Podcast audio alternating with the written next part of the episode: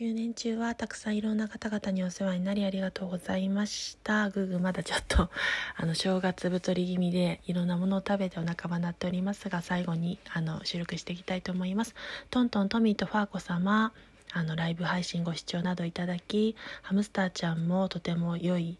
あの手術を終えて無事に元気になられたということで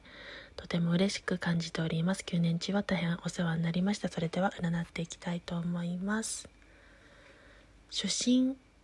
に帰ること原点回帰を図ることが叶う現状が出ております。カップのこちらは6ですが郷愁に馳せたり過去に思いを巡らせたりすることによってそれが叶っていくカードです。そして結果としてペンタクルのナイトですのでその初心回帰や原点回帰初心にお帰り見たり初心に帰ったり原点回帰を図ることによって冷静な判断状況を見定めることが叶っていく結果を得ていく地に足のついた生活地に足のつけた生活が叶うペンタクルのナイトが出てまいりました。それによって最終未来には